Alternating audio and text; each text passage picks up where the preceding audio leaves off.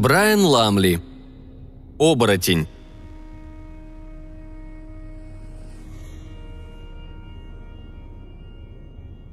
Солнце уже клонилось к закату, когда я, неторопливо шевеля ластами, доплыл до мелководья, бросил перед собой ружье для подводной охоты, и оно спокойно опустилось на песчаное дно в тихой воде не более шести дюймов глубиной. Потом я перевернулся и сел лицом к морю. Сняв маску, загубник и ласты, я побросал все назад на желтый песок у самой кромки воды. Я нисколько не боялся, что вещи унесет приливом или волной, ведь Средиземное море недаром зовется бесприливным. Не приходилось опасаться и больших волн в такой безветренный и ясный вечер, когда поверхность моря чуть морщила лишь легкая рябь, только что оставленный мной же след, нагнавший меня и лизнувший берег – когда я подплыл сюда примерно 45 минут назад, по берегу бегали люди, группа англичан, приехавших на выходные. Они как раз собирались в двухмильное обратное путешествие в многолюдный пансионат на выступающем мысу, который был не виден и не слышен из этого отгороженного скалами залива. Это скрытое от любопытных глаз местечко, залив, а может бухта, было совсем невелико, не больше ста ярдов из конца в конец, просто промоина, оставленная океаном в желтых утесах – Мягчайший песок и уединенность, а точнее полное безлюдье, кристально чистая вода, подводные скалы, образовавшие что-то вроде неглубоких рифов, огораживали бухту в 60 футах от берега. В общем, всю картину в целом можно было описать одним словом – идиллия. Неудивительно, что художники так любят писать греческие острова с их восхитительным освещением и выразительными ландшафтами, то пышными, то сдержанными, то выжженными подчистую – и снова, как в первый раз, я осторожно спускаясь по грубо вытесанным из камня ступеням Котмели, подивился, что до этого тихого места, буквально рая земного, не добрались торговцы и предприниматели. Собственно, меня всегда тянуло к подобным уголкам, и Греция привлекала меня именно этим. Да, тянула к таким уединенным бухтам, а особенно к этой безмятежной водной глади, коротким волнам, лениво наползающим на берег – но где же неизбежная, почти как мне иногда казалось, против воли навязанная таверна? Где ряды лежаков и пляжных зонтов, не говоря уж о загорелом служителе с его кошельком для купюр и звякающим на шнурке мешком полным мелочи? Их не было здесь, никакого намека. О нет, по крайней мере, одна попытка привнести сюда цивилизацию была сделана, а может быть и не одна. Например, эти ступени, ведущие к заливу. Кто-то должен был их вырезать. А немного дальше, у восточной оконечности залива, в том месте, где я вышел на сушу, прибыв сюда днем, эта небольшая бетонная плита круглой формы и с отверстием в центре определенно служила некогда основанием для пляжного зонта, от которого не осталось и следа. Хотя кое-что от него все же осталось. Ржавеющий остров без тканевого купола, полузарытый в песок у подножия утесов – Разумеется, владельцы курорта едва ли одобрительно отнеслись бы к попытке посторонних лиц затеять здесь какой-то доходный бизнес, особенно если это могло составить им конкуренцию. Но почему же они сами не освоили это местечко, чтобы разгрузить собственный пляж, довольно тесный? Впрочем, я иностранец, не был знаком с тонкостями земельного права в Греции. Не исключено, к примеру, что залив находится под охраной государства или, почему бы и нет, вообще является чьей-то частной собственностью – как полноправный единоличный владелец небольшой коммерческой компании в Англии, которая имела дело с коллекционными монетами, я, с одной стороны, считал упущением и расточительством, что такой изумительный участок до сих пор не освоен, но с другой, возможно, легкомысленно и эгоистично, был счастлив, что залив сохранился в первозданном виде. По крайней мере, на время моего визита. Никто не рассказывал мне об этом потаенном месте, так мне во всяком случае помнилось. Когда бы не моя любовь к компаниям и не пристрастие к прогулкам в одиночестве, я бы никогда и не нашел его. Но как-то после обеда я, выйдя из пансионата, вышел мимо зарослей кустарника, сосняка, ежевики и чахлых олив, по маршруту, который на карте выглядел невыразительным желтым пятном, граничившим с ярко-синим морем, решив осмотреть местность. Оттуда я намеревался спуститься к морю и поискать пологую отмель или обрывистый склон, место, где можно было бы плавать и ловить рыбу – Именно так и произошло. Раньше, после первой вылазки в море с маской, когда, налюбовавшись подводными сценами у рифов, я выбрался на берег, то обнаружил рядом с моими вещами парня, одного из десятка отдыхающих, слонявшихся по берегу. Он разглядывал мой вещмешок и другие пожитки, однако ни к чему не прикасался. Кажется, его особенно заинтересовало обрезанное ружье для подводной охоты, которое я бросил на песке, отправляясь обследовать риф с маской и ластами – Место, которое я присмотрел для себя в качестве приюта и базы, располагалось, как я уже говорил, у восточной оконечности залива, где во время штормов океан усердно трудился, вымывая в утесах ниши. Кругом во множестве валялись отколовшиеся от слоистых скал громадные плоские камни, наполовину ушедшие в песок. Одна из таких пластин, лежавшая горизонтально, служила мне превосходной скамьей, обращенной к морю. Вот там-то, прямо перед этим огромным камнем, рядом с тем местом, где давным-давно кто-то установил бетонное основание для зонта, я упоминал о нем, ныне полуразрушенное. Там и дожидался меня этот юнец-англичанин. Я приметил его раньше, пока спускался по каменным ступеням. Вместе с другим парнишкой примерно того же возраста, лет 16-17, они пытались вытащить прибитую к берегу сучковатую корягу, или скорее 7-8-футовый ствол дерева, походившего на древнюю скривленную оливу – которая покачивалась на мелководье у самого пляжа. Они тянули бревно то за один конец, то за другой, оставляя на песке извилистую борозду, похожую на след гигантской гремучей змеи. Странно, потому что все это происходило примерно в 50 ярдах к западу от места, где я находился сейчас. Однако и здесь, всего в нескольких шагах от своих плавательных принадлежностей, я увидел точно такие же борозды в песке. Что ж, возможно, было еще одно старое бревно, которого я не приметил – но не менее странно и то, что не заметил я и мальчишек, которые с ним возились. Впрочем, мое внимание тогда почти безраздельно принадлежало морю. Все мои мысли были сосредоточены на том, что я обнаружу в расщелинах и нишах подводных скал, на этих убежищах, в которых на мелководье могут прятаться рыбы. Я заговорил с юнцом, спросил, не могу ли чем-то быть ему полезным, и выяснил, что не ошибся. Он сообщил, что его заинтересовало мое ружье, я продемонстрировал ему защелку предохранителя, объяснил, как заряжать и разряжать ружье, а потом убрал его под полотенце от греха подальше. После этого я поинтересовался группой, с которой он прибыл, как они нашли сюда дорогу. «Это две семьи», — сообщил парнишка. «В Англии они живут по соседству и иногда вместе проводят каникулы. О заливчике им рассказал местный таксист, работавший в пансионате. Шофер сказал, что это отличное место для пикника, только не стоит задерживаться здесь допоздна. Это место необычное, особое, говорил он, и безлюдное. И он якобы слышал, будто изредка сюда наведываются чужие. А больше таксист им ничего не рассказывал, только попросил помалкивать и больше никому из туристов про залив не говорить.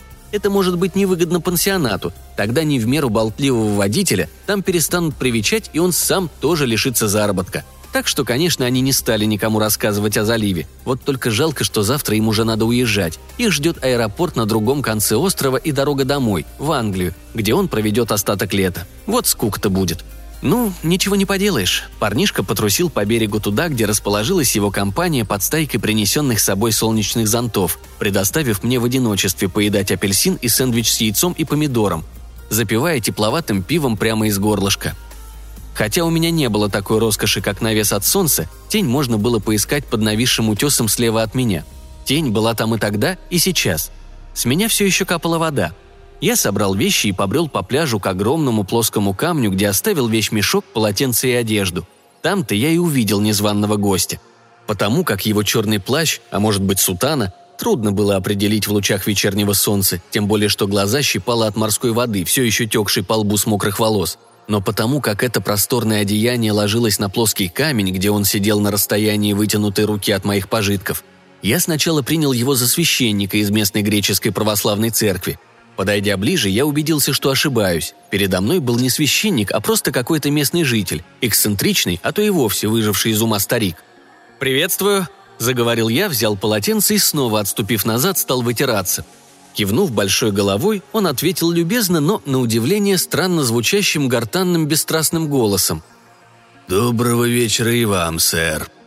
И в то же мгновение, словно что-то внезапно изменилось. Что-то такое слышалось в этом голосе – в общем, приятная атмосфера, которой я только что наслаждался, вдруг как не бывало. Того, что было, чем бы это ни было, теперь не стало. Я почувствовал холодок внутри, кажется, даже задрожал и подумал, возможно ли, чтобы кто-либо одним своим присутствием и голосом мог так на меня воздействовать. Я продолжал пятиться и наткнулся ногой на другой плоский камень размером поменьше. Я резко сел, почти упал на камень и оказался лицом к лицу с незнакомцем – Повинуясь внезапной тревоге, я бросил на песок ласты, маску и трубку, а ружье прислонил к камню поближе к себе. Поводов для беспокойства у меня было немало. Прежде всего я вспомнил слова таксиста, что не стоит оставаться здесь поздно вечером, что этот маленький залив странный, что сюда Может наведываться какой-то чужой народ. Вначале я подумал, но разве большинство отдыхающих в пансионате, включая британцев, не являются здесь в какой-то степени чужаками? А сейчас пришла другая мысль. О, но ведь могут быть чужие как иностранцы, а могут быть чужие в значении иноземцы, пришельцы или просто странные и непонятные люди. Отвечая на возможный вопрос, скажу, что у моей явной нервозности имелись и другие причины. Например, запах, которому я не придал значения сначала. Странный запах, явно усилившийся в непосредственной близости от незнакомца. Он стал более чем заметен. Я даже мог бы назвать его настойчивым, когда я подошел, чтобы взять полотенце – Запах высохших водорослей в полосе прибоя во время отлива. Запах океана, в котором есть приливы и отливы, вот что это было. Беспокойство вызывал и облик этого человека, весьма странный. Тело под струящимся полностью его окутавшим плащом, сутаной, мантией, неважно, казалось тучным, даже жирным и давно не мытым. Впрочем, такое впечатление, вероятно, возникало из-за запаха. Что же до его лица, но лицо было скрыто в тени просторного капюшона, имевшегося сверху на плаще, этом темном одеянии, которое как будто отливало фиолетовым в лучах постепенно слабеющего света. Но хотя я из элементарного приличия, так сказать, учитывая, что бедняга может испытывать неловкость, сознавая, насколько уродливы и нелепы его черты, не решился рассматривать его слишком пристально или слишком долго, все же я успел увидеть довольно, и лицо его показалось мне поразительным. К собственному смущению я чувствовал, что меня так и тянет смотреть на него – «Кажется, я потревожил вас», — заметил он своим натреснутым квакающим голосом. «Вы не ожидали, что столкнетесь здесь со мной? Что ж, приношу извинения за свое присутствие. Однако это место, можно даже сказать место уединения, я люблю порой посещать. Так что хотя вам кажется, что это я, хм, нарушил ваше уединение, можно сказать, что и вы нарушили мое. Прежде чем я успел ответить, возразить ли, принести ли извинения, но в любом случае, прежде чем я успел подобрать нужные слова, он повел плечами так, что по его плащу пошла мелкая рябь, отчего складки на миг вспыхнули пурпуром, и продолжал. «Но ничего страшного, совсем скоро я отбуду. Жаль, в сущности. Жаль? Того, что он скоро отправится в путь? Не из-за того же, что я здесь сижу?» Но сказанное им походило на правду. Это заброшенное унылое место казалось очень уединенным, для меня, как и для него. Однако теперь его настроение пропало, ушла особая атмосфера. Ушел, если хотите, его Дженниус Локи, гений места. И, как ни странно, теперь это место казалось мне более принадлежащим ему, чем мне. «О, да!» Он кивнул, как мне показалось, сердито, хотя выражение лица в тени накидки было трудно различить и поерзал под складчатым плащом, как бы от неловкости, возбуждения или разочарования. «Очень жаль, потому что я-то надеялся воспользоваться случаем и насладиться беседой, пусть краткой. Вы, я вижу, англичанин, и осмелюсь предположить, весьма образованный. За прошедшие десятилетия мне крайне редко доводилось вступать в общение с людьми хотя бы маломальски грамотными – с людьми более чем прочие, способными понять и подивиться жизни, существованию, таких как я, ее происхождению, различным стадиям мутации и эволюции, приведших, приведших к зарождению подобных мне, и ее тайнам, разумеется – Пока он говорил, приводя меня в изумление, как выражениями, так и смыслом своей речи, казавшейся бессмысленной, учитывая, что мы впервые друг друга видели, и его излияния мало походили на обмен первыми репликами между незнакомыми людьми, я поймал себя на том, что черты его странного лица, да и вся фигура, снова притягивают к себе мой взгляд. У меня уже начало складываться представление о том, что этот несчастный должно быть совершенно обезображен, к чему бы иначе ему кутаться в свое нелепое гротескное одеяние, если не для того, чтобы скрыть от глаз еще более уродливое тело? Но лицо, его лицо.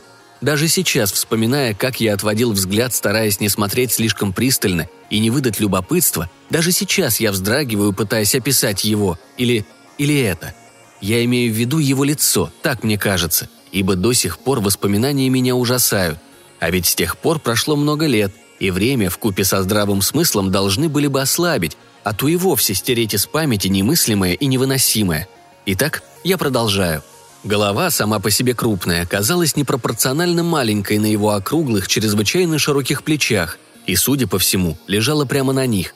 Безобразное лицо было украшено плоским носом, подбородок отсутствовал или был настолько мал, что и говорить не о чем, а глаза, мало сказать, что они были на выкате.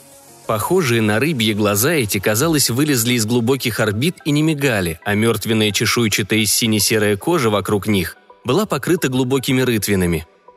Короткая шея его с обеих сторон, насколько я мог рассмотреть там, где ее не скрывал капюшон, была покрыта не то параллельными складками, не то глубоко прорезанными горизонтальными бороздами.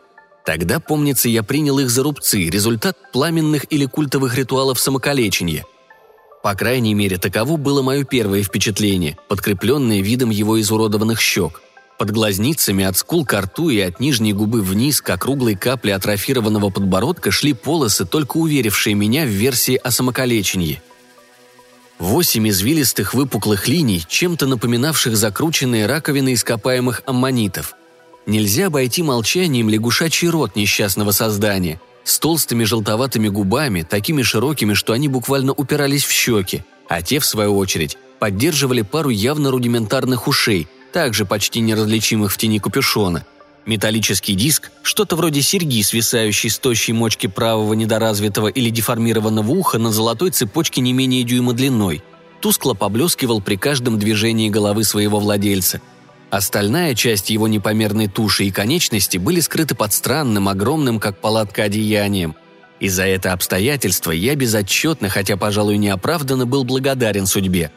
Как я ни старался скрыть свое отвращение к его облику и особенно запаху, становилось все более очевидно, что волны зловония исходят именно от незнакомца. Оно не осталось незамеченным. «Вы находите меня отвратительным!» Давясь и кашляя, выкрикнул он с негодованием. «Я не соответствую вашим вкусам. Разве не так?» «Помилуйте, да ведь я с вами не знаком», – запротестовал я. «Вы совершенно чужой для меня человек. Я видел вас всего несколько минут, и мы перемолвились лишь несколькими словами». «Но вы меня рассматривали. И как?» Плащ на нем дрожал, выдавая возбуждение или гнев скрытого под ним человека. «Если я чем-то невольно вас обидел», — ответил я, Уверяю вас, что не имел такого намерения и приношу свои извинения. И в отношении этого места все легко исправить. Вы сказали, что вскоре покидаете его. Прошу вас, не беспокойтесь, потому что я собираюсь уйти еще раньше вас, прямо сейчас». «Вы отрицаете, что глядели на меня, и к тому же не прикрыто изучающим взглядом?» Слова, хриплые и неясные, словно пузыри на черной глади болота, вырывались из его ужасной пасти. «Говорите, что не хотели меня оскорбить. Однако это не означает, что вы не находите мой измененный облик неестественным, неприятным, даже омерзительным на ваш, безусловно, земной взгляд.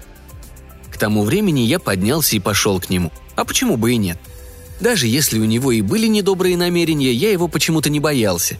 Я был уверен, что он попросту не способен на сколько-нибудь серьезное физическое усилие. Он был, не мог не быть, слишком тяжелым и жирным под своим черно-фиолетовым плащом сутаной – к тому же я не приближался к нему вплотную, а лишь хотел забрать свои вещи, одежду и вещмешок, оставленные мной на огромном похожем на скамью камне. С неприятным чувством я заметил, что пожитки эти лежали гораздо ближе к нему, чем мне показалось вначале. Намного ближе, чем мне хотелось бы.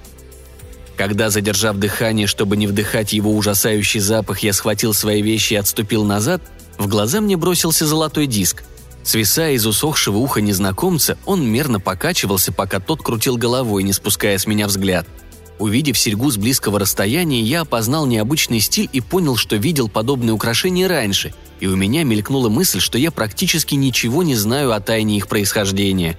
Но тут, прежде чем я успел привести в порядок мысли по этому поводу, я тем временем вернулся к скамье поменьше и, присев, начал одеваться – Эксцентричный незнакомец, подавшись в мою сторону вновь злобно, даже угрожающе, набросился на меня с обвинениями. «Что?» То ли прокашлял, то ли пробулькал он. «Неужели моя внешность для вас настолько устрашающая, поразительна, уродлива? Вы же продолжаете на меня таращиться, вот проклятие!» Что тут возразишь, я действительно посматривал на него хотя бы из опасения. Но, положа руку на сердце, кто бы не стал этого делать. Но теперь у меня появилась возможность выпутаться из щекотливой ситуации, объяснить свой, безусловно, неприемлемый и неприличный интерес к нему. Я протестующе поднял руку. «Но дело не в вас, и мне очень жаль, что моя любознательность кажется вам навязчивой и оскорбительной. Я просто заинтересовался серьгой или подвеской с необычным орнаментом, которую вы носите в ухе. Именно из-за этого, уверяю, вам показалось, что я веду себя неуважительно». «Моя серьга?» – пророкотал он, успокаиваясь и снова садясь прямо. «Вот это золотая безделушка?» «Золотая?» – переспросил я. «Неужели?» Он было сузил подозрительно глаза, но я опередил возможный ответ и быстро продолжил.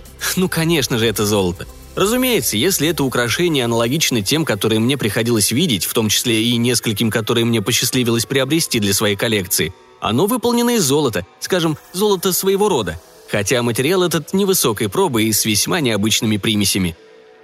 «Материал?» – в свою очередь переспросил он, после чего кивнул.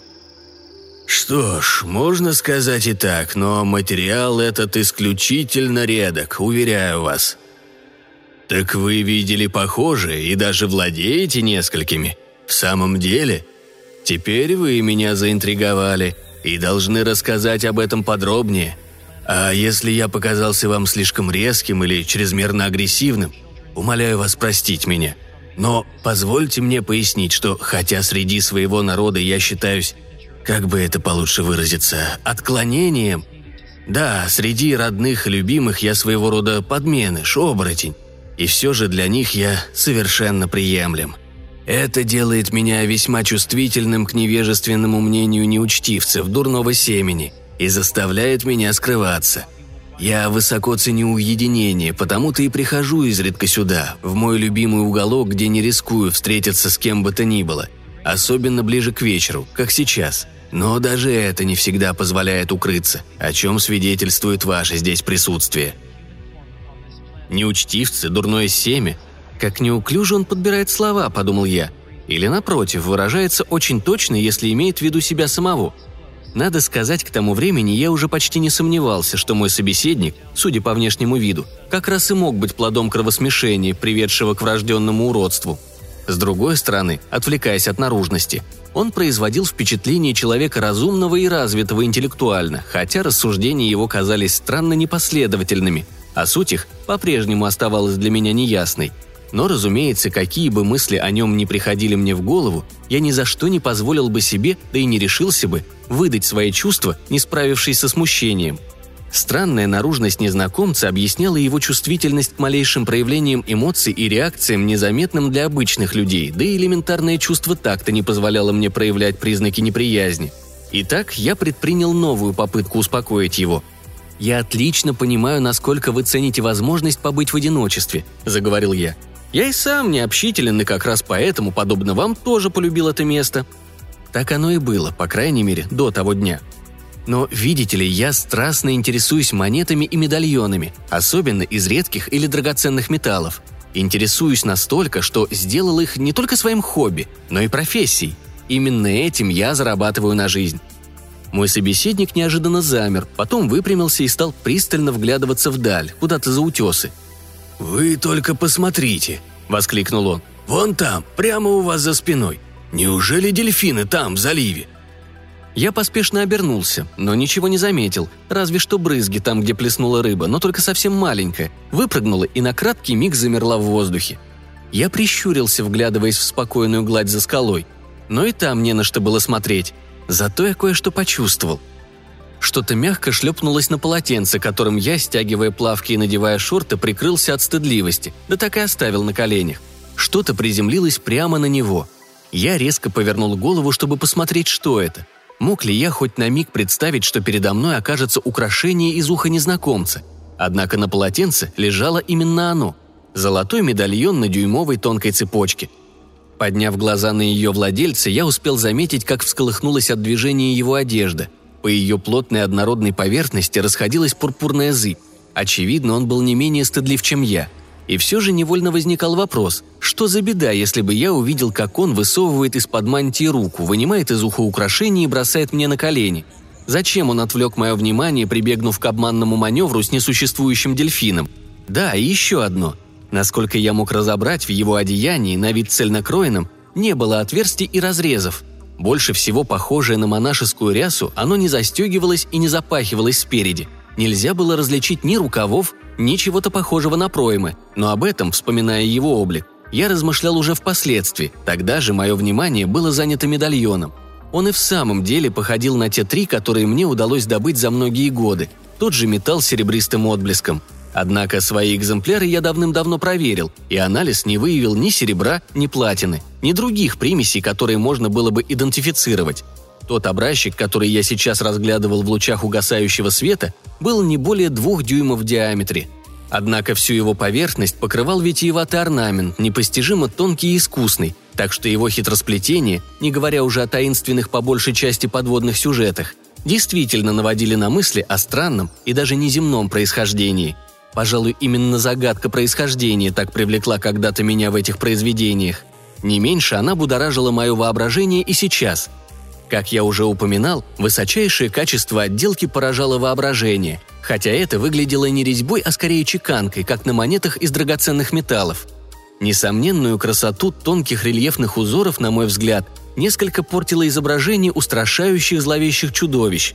Неудивительно, и на экземплярах из моей личной коллекции также красовались фантастические рельефы, изображавшие странных существ, подобных рыбам или лягушкам, причем некоторые обладали чертами и тех и других, не только странно похожих на людей позами и жестами, но и облаченных в почти человеческую одежду, напоминавшую наряды конца XVIII – начала XIX века – эти мелкие фигурки как бы служили или даже поклонялись более крупным, куда более уродливо чуждого вида тварям.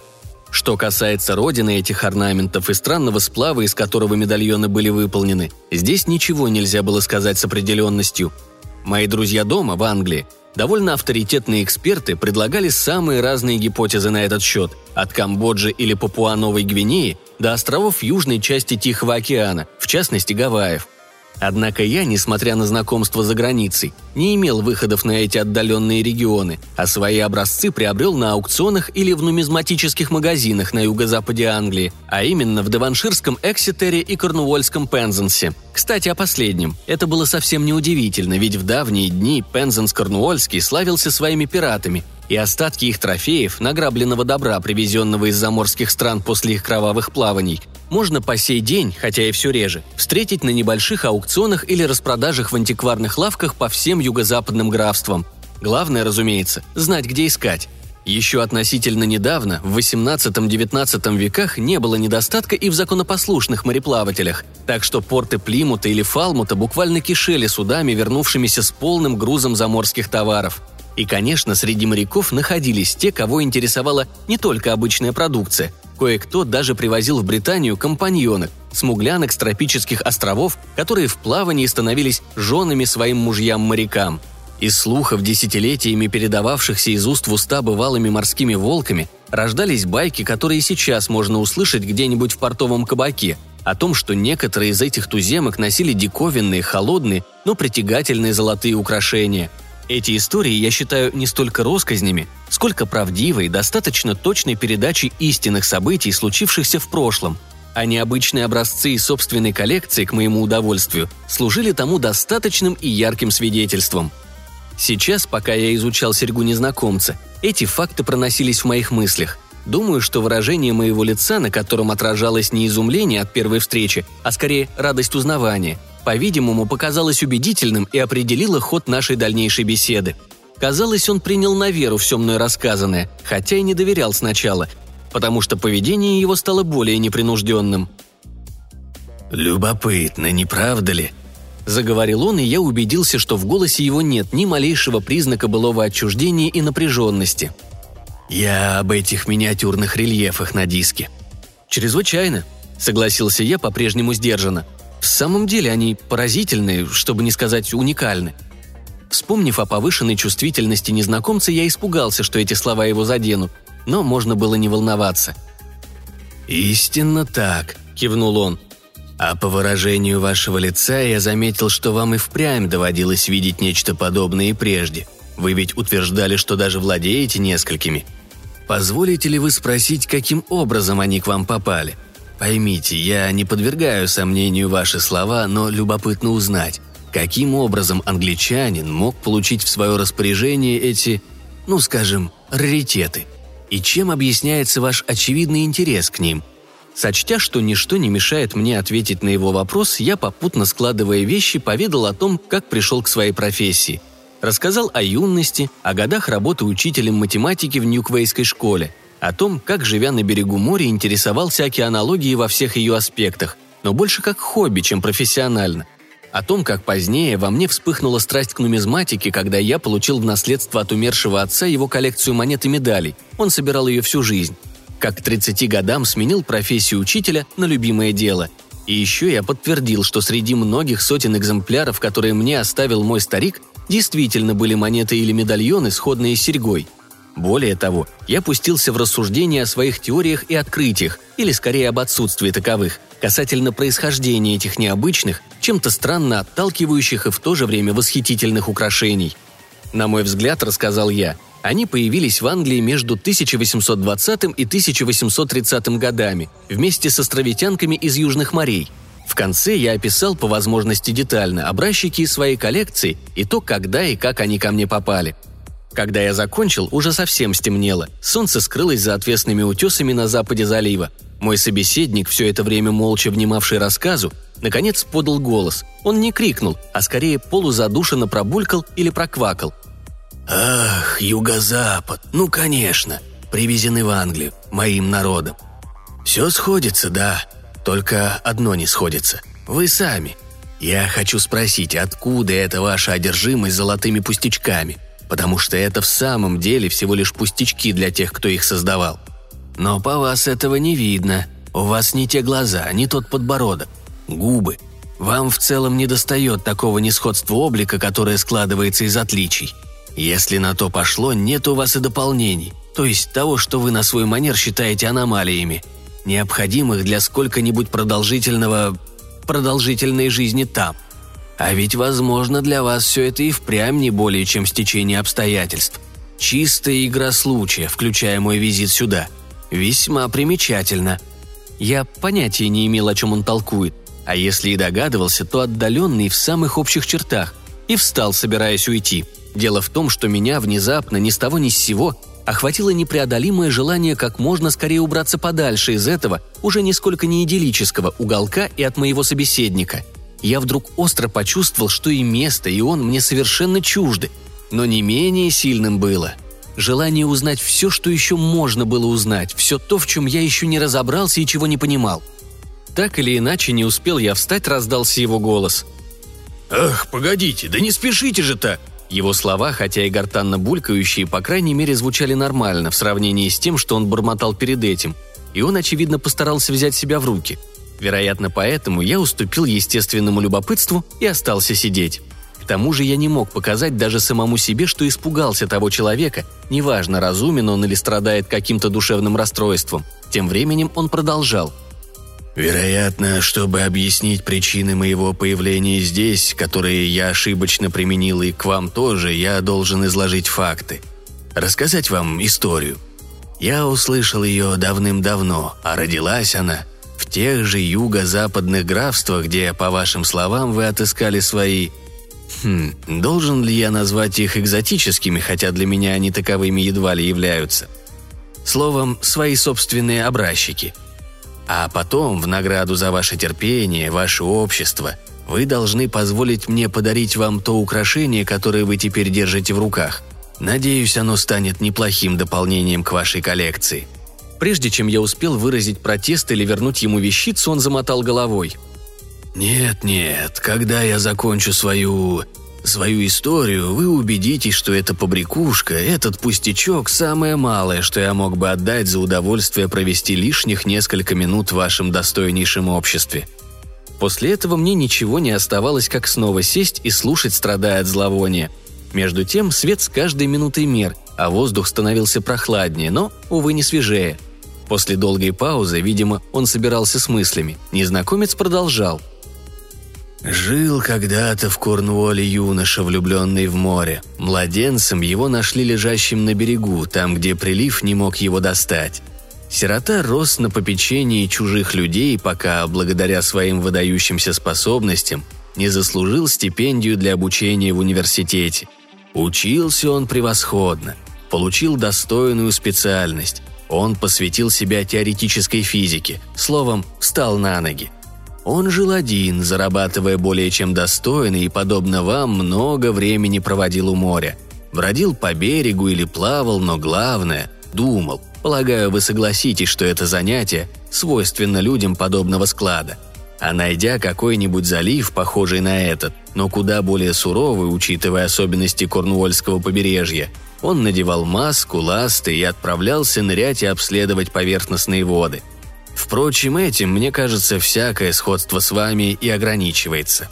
Однажды, заплыв в море немного дальше и погрузившись глубже, чем обычно, молодой человек увлеченно наблюдал за громадной, но совершенно безобидной китовой акулой и не заметил приближения шторма. Меж тем ветер крепчал и небо начало темнеть. Когда, наконец, он осознал опасность, волны уже швыряли его как игрушку, и ему никак не удавалось выгрести против течения и ветра. Короче говоря, юноша понял, что попал в беду. Он решил, что это конец. Силы его были на исходе, легкие были полны воды, он более не мог удерживаться на поверхности бушующего моря и достичь земли, такой обманчиво близкой и все же такой далекой. Но оставим его на время. Скажу лишь, что это был не конец, а начало совсем другой жизни или существования. Юноша пришел в себя в старом доме рыбака, в крохотной деревеньке невдалеке от границы Девона и Корнуолла – Выхаживала его необычного облика и очень смуглая женщина, жена того рыбака. Как вы и сказали, она могла в стародавние времена попасть в Англию из Тихого океана в качестве матросской жены, или, по крайней мере, была потомком одной из таких островитянок.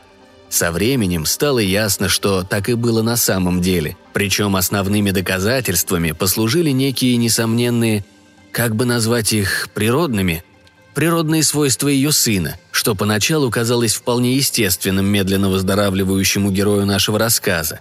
Но довольно об этом. Чтобы не затягивать рассказ, упомяну только, что единственный сын рыбака и его экзотичной супруги был весьма странным ребенком. Его скорее можно было назвать мутантом, чем уродом, и скорее протеем, многоликим, изменчивым существом, чем мутантом. Но нет, даже это определение не вполне правильно, ведь слово «протей» обозначает способность принимать различные формы, а юнец из моего рассказа такой способностью не обладал. Его внешность или личину оборотня была неизменной. Позволю себе крохотное отступление. Как человек большой эрудиции, вам, я уверен, известно происхождение слова «протей». Разумеется, от протея – греческого морского божества, способного принимать различные облики, какие только захочет – Ах, эти поразительные греки и их еще более поразительная мифология. Но какое же морское божество они имели в виду на самом деле, а? Филистимлянского морского бога Дагона, возможно? Или кого-то еще более древнего? Ведь им, как римлянам, приходилось волей-неволей принимать так называемых богов других народов и цивилизаций. А может быть, Протей был наделен даже еще большей властью. Что, если ему поклонялся и сам Дагон – да и действительно ли он был таким изменчивым и многоликим, что даже имя его стало нарицательным? Или его дар был в другом, хотя и касался изменений? Что если то был дар видеть изменения в других? Однако я должен излагать историю в том виде, в каком сам э, слышал ее, и не слишком забегать вперед. Возвращаясь к выздоровлению моего героя, повторю, что протекало оно очень медленно – и это учитывая постоянный уход, необычные процедуры и особенные заморские снадобья, которыми лечил его рыбак, а точнее жена рыбака, было необъяснимо. Ведь после того, как он тонул, был спасен и поднят на борт рыбачьей лодки, об этом он почти ничего не помнил. Никаких ужасных ранений или болезней у молодого человека не было обнаружено. Придя в себя, он выглядел совершенно целым, разве что ослабел от долгого бездействия – но во всех отношениях был, как говорится, здоров как бык. К чему же тогда были все непрестанные заботы смуглой леди? И почему за все это время его ни разу не показали настоящему, квалифицированному врачу? Но хотя он и несколько раз решался задавать такие вопросы, однако удовлетворительного ответа ему не давали, по крайней мере в течение довольно долгого срока. Впрочем, прошло еще не так уж много времени и начали проявляться кое-какие изменения – вот тогда-то, наконец, его сиделка, смуглая хозяйка дома, стала более разговорчивой. Прежде она не хотела пугать или шокировать его, объяснила женщина. Но теперь он находится, как бы выразиться, в состоянии изменения, и теперь она видит, что пришла пора ему узнать правду вот о чем. Ему лгали, будто он чуть не утонул во время страшного шторма. В действительности он как раз именно утонул, одним словом, умер. Правда, ненадолго, так как ее мужчины выудили его из бушующего моря. Так что сначала все ее усилия были направлены на то, чтобы оживить его. И она буквально вернула его к жизни. Конечно, ему было трудно в это поверить. Юноша ведь был человеческим ученым, пусть даже в основном теоретически, но метафизика никак не укладывалась в его картину мира – с другой стороны, однако, те изменения, о которых я упомянул, едва заметные и куда более заметные изменения его физического состояния, говорили сами за себя, вынуждая поверить в невероятное. В самом деле, если только он не сходил с ума, эти изменения казались невозможными и все же были реальны. Оказалось, однако, что смуглой хозяйке, потомку обитателей далеких морей, под силу объяснить по крайней мере некоторые из этих трансформаций – это знание или способность к пониманию она получила от своих предков. Это было у нее в крови, в самых генах, замечу, не целиком человеческих. Вот почему ее сын имел такой странный облик, хотя все же мог сойти и сходил за человека, хотя бы уродливого и недоразвитого. Так вот, странности, которые герой моего рассказа замечал у мальчика, отчасти, хотя и совсем немного, походили на те изменения, что происходили сейчас с ним самим – Облик несуразного юнца наводил на мысли об атовизме, демонстрирующем черты более примитивных и малоразвитых организмов. Да, регресс, откат, но к чему? Не к тем ли чудовищным, чуждым существам, изображенным на диске, который я дал вам? Ведь диск этот есть не что иное, как одно из нескольких подобных украшений, веренных позже смуглой леди нашему поверженному в ужас и отчаяние герою. Ужасно? Да. Такой эпитет точнее всего характеризует эту невероятную, поистине невообразимую историю.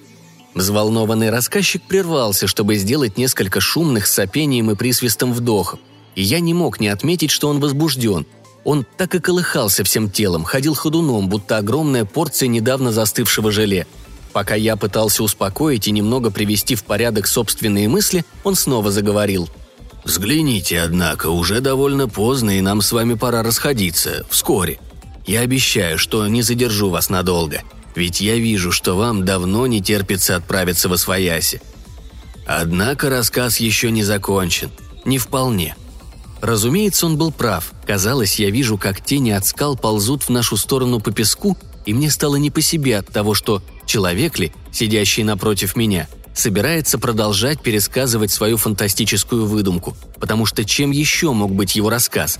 Сказку, в которую, я не сомневался в этом, сам он верил до последнего словечка, хотя было очевидно, что это лишь плод больного воображения. Из-за этого, а также из-за волнения, которое, как казалось мне теперь, чуть ли не меняло его физически, мне теперь казалось, что движение его грузного, по-прежнему скрытого от меня тела, заставляющее колыхаться и собираться в складке плаща, отражают глубокие внутренние переживания. Он, между тем, раскачивался из стороны в сторону и потряхивал ужасной головой, а его квакающий голос звучал все более хрипло и монотонно. Видя все это, я снова попытался вскочить. Мне страшно хотелось поскорее оказаться как можно дальше отсюда, от этого места, теперь уже совсем не идиллического, от этого странного греческого залива и от этого странного незнакомца, таких непонятных, таких чуждых мне. Но я едва держался на враз ослабевших ногах – После плавания или от вполне понятного страха, поднимавшегося во мне, трудно сказать, возможно, по обеим причинам. Ведь к тому времени я все отчетливее понимал, что оказался один на один с буйно помешанным, но вместе с тем я едва ли смог бы объяснить себе причину. Я вдруг понял, что отчаянно надеюсь и мечтаю, чтобы дело обстояло именно так. Но попытавшись было вскочить, я споткнулся и сел на место. Не в силах заставить себя вернуть на место отвисшую челюсть, я будто примерз к месту и потрясенно вглядывался в изменения в удивительном облике моего незнакомца, принимавшем все более чудовищные черты. Я и раньше обращал внимание на то, как его плащ и сутана, словом одежда, шевелилась, когда он казался взволнованным или возбужденным. Теперь, однако, колыхалась вся ее поверхность, морщась мелкими волнами, как поверхность воды, если бросить в нее камень. Прозрачно-пурпурные складки эти, бледного оттенка выцветшей пастели, вызывали в памяти аполисцирующие тельца медуз, исподы тропических раковин и фантастические переливы меняющих свой цвет каракатиц. Казалось, одеяние непостижимым образом отражает чувство владельца, его страсть. Но подумать только, что эти самые эмоции сотворили с самим человеком. Под капюшоном сутаны также чудовищно подвижным. Он так и трепетал вокруг лица незнакомца, будто пытаясь заставить его отвернуться. Тяжелая голова его казалась переменчивой массой оплывшей трясущейся плоти. Его глаза, еще сильнее вылезшие из орбит, вперились в меня, когда незнакомец подался вперед. И мне пришло на ум, что за все время ни разу не видел, чтобы эти глаза мигнули. Но само его лицо, эти пульсирующие щели или, может быть, заходящие одна за другую складки по бокам шеи, подрагивающий явно бескостный пузырь на месте, где должен был бы быть подбородок, недоразвитый нос и рудиментарные атрофированные уши – и самое ужасное – его шрамы. Точнее, странные вытатуированные изображения, которые я принимал за шрамы и которые, казалось, перекручивались и сплетались, пульсировали и трепетали, то сжимаясь, то расширяясь. Все это было совершенно, совершенно ужасно. У меня промелькнула мысль, что передо мной пришелец, невозможное, чуждое существо из какого-то немыслимого далекого мира. В определенном смысле так оно и было. Или в лучшем случае, нечто, что некогда могло быть человеком. И тут «Ну вот». Он будто вторгся в мои мысли и кошмарные догадки. «Вот вы опять. Я все вижу по вашему лицу. Страх, отвращение. Но я-то, я сам не ощутил ни страха, ни ужаса при виде того несчастного неуклюжего юнца. Эту жалкую пародию на человека, которого лишь местные недоумки могли принять за умственно отсталого или идиота, потому что чувствовал, что нас что-то роднит – и его смуглая мать, выходит с каких-то странных островов, откуда она явилась, тоже приметила это во мне. Она мгновенно, инстинктивно поняла, что моя кровь сродни ее крови, наследие древней расы. Вот почему она спасла меня холодными компрессами из морской воды, умащивала своими маслами из угрей и осьминогов, всевозможными экзотическими бальзамами, зельями, ядами, даже заклинаниями, взывая к изменчивым богам океана – Увы, как могла, коряво и неловко, коверкая слова, она объяснила мне, как, пытаясь спасти и сохранить мне жизнь, невольно ускорила мою... мою трансформацию. К несчастью, она не сумела вовремя остановиться и слишком далеко зашла. А теперь уже пути назад не было. Я отказывался верить услышанному. Этого не могло быть. Ведь я всегда был полноценным и нормальным человеком. Настоящим мужчиной, твердил я ей покуда она не поинтересовалась, знал ли я своих родителей. Я был вынужден ответить, что не знал. Меня нашли на берегу во время отлива, закутанного в водоросли. «А, -а, -а воскликнула она. «Меня оставила мать, а может быть отец или оба, так как поняли. Поняли, кого они явили этому миру и не смогли это пережить. А может, они надеялись, что море возьмет их дитя к себе, примет того, кто ему принадлежит. Смуглая леди знала, что она здесь не единственный выходец из тех дальних земель, не единственный потомок древнего племени. И не только она бродила по песчаным берегам омывающего Англию океана, чувствуя его приливы и отливы в своей крови оборотня. Но я спросил ее, а что же теперь станется со мной? И что будет с твоим сыном, который выходит в море со своим отцом, чтобы подманивать рыбу своим видом – «Он не сможет пойти дальше», — отвечала она. «Ему придется навсегда остаться таким, как есть, и молча страдать от одиночества до конца дней, потому что он не завершен, плохо подготовлен, и если бы даже попытался уйти в море, оно убило бы его. Но что касается меня... Ну уже, торопил я ее, что будет со мной? Ты ушел дальше, намного дальше по дороге к морю. И если выживешь, ты уже не сможешь остаться здесь. Пока никто не увидел, что ты переменился, тебе лучше уйти. Для тебя теперь найдется место в любом из океанов, так как жить там теперь твой удел. Еще она рассказала мне, что знает про одно место в Срединном море, очень глубокое и совершенно незнакомое людям, жители которого примут меня, так что я смогу прожить там всю жизнь. О, очень-очень долгую и счастливую жизнь, которую она мне подарила. Туда я и отправился, чтобы завершить начавшееся преобразование. И теперь история, моя история, о чем я уверен вы уже догадались, рассказана до конца.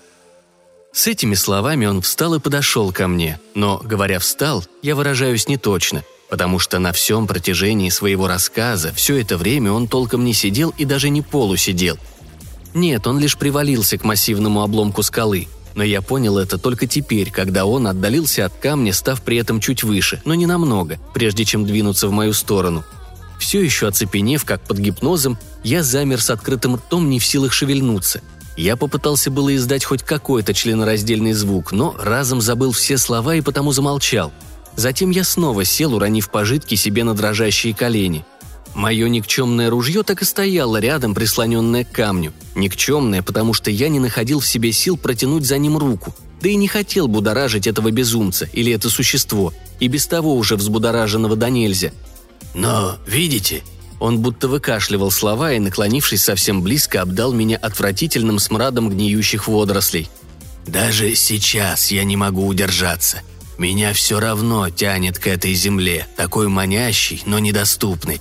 Ведь я не могу, не имею права оставаться здесь, в вашем мире, который принадлежит людям по праву рождения.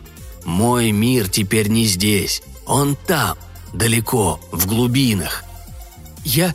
я...» Кое-как сумел я выдавить, чуть было не задохнувшись от этой попытки, заикаясь и бессмысленно повторяя слова, но он оборвал. «Нет-нет, не нужно мне я-якать.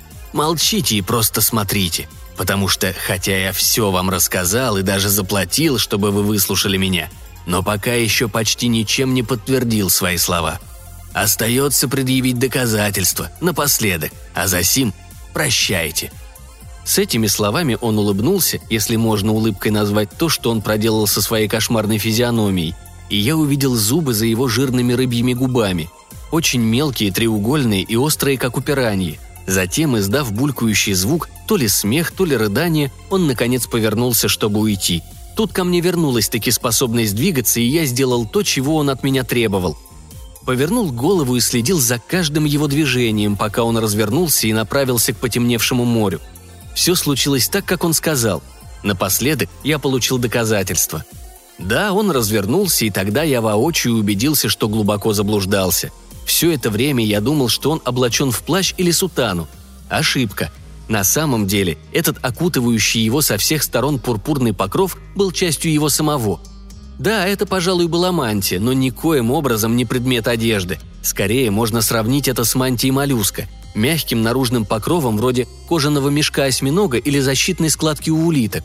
Капюшон, теперь откинутый назад, казался частью этой складки, и уродливой формы голова под ним, похожая на голову рыбы или лягушки с этим выпеченным бородавчатым пузырем, и шея с этими трепещущими жаберными щелями, и это лицо, когда он обернулся напоследок, эти восемь закрученных отметин, которые поначалу казались мне татуировками или рубцами. Но нет, ничего подобного – это были корявые дюймов 12 длиной щупальца, которые теперь раскрутились и шевелились. Но самое ужасное случилось, когда его мантия приподнялась, будто юбка, подрагивая от соприкосновения с влажным песком на берегу. Я увидел его тело, громадное, грузное и все же какое-то усеченное, как обруба.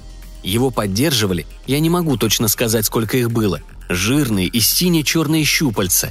Это было похоже на кишащее гнездо потревоженных змей, блестящих, злобных – а над тем, что было по всей вероятности нижними конечностями, мне открылись верхние, мягкие, пурпурные, тоже ничем не походившие на нормальные человеческие руки.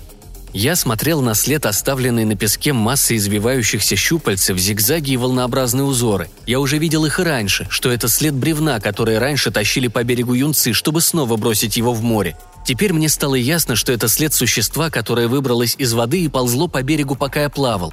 И вот, наконец, он возвращался в свою стихию, оставив меня в живых, целым и невредимым, хотя и потрясенным до глубины души и неуверенным, что все это мне не снится. Но в этот миг, в самом конце, произошло еще нечто, что как бы собрало воедино все до тех пор виденное мной и высветило жуткую леденящую кровь картину, которая отпечаталась в моей памяти навечно. А речь идет всего-навсего вот о чем.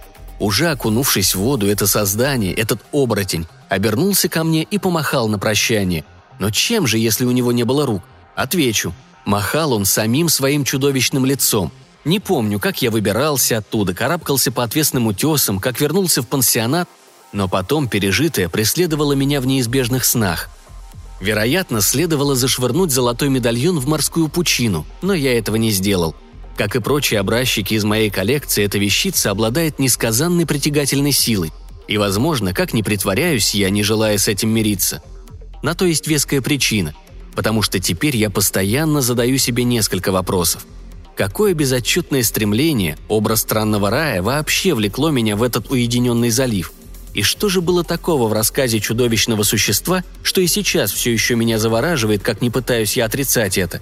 Ведь несмотря на то, что я рос на попечении у любящих и заботливых родителей, они не были мне родными. Попав к ним из приюта, я никогда не знал своих истинных матери и отца – Правда, тот, кого я звал отцом, однажды упомянул, что он приходится братом тому, кто меня породил. Только это он сказал мне, не прибавив больше ни слова. Но учитывая это сомнительное родство, монеты, которые он мне завещал, те самые зловещие диски, обретают особое роковое притяжение. Возможно, он унаследовал их от своего брата, моего реального отца. Кроме того, несмотря на кошмарный случай в том крошечном греческом заливе, я не утратил своей любви к морю и вижу удивительные сны о морских глубинах, которые могу описать не иначе как райскими, хотя и совершенно чуждыми. И все же, не решаясь допустить, что мои страхи могут иметь реальное основание, я что есть сил уверяю, убеждаю себя, что рожден на земле и являюсь ее детищем, что мой удел – твердь под ногами, а не зыбкая океанская пучина. Временами мне удается почувствовать уверенность в этом, да. И все же я знаю, что до конца жизни, как бы далеко он ни отстоял, Буду скрупулезно следовать ежедневному ритуалу и осматривать себя от макушки до пальцев ног. Очень-очень тщательно осматривать.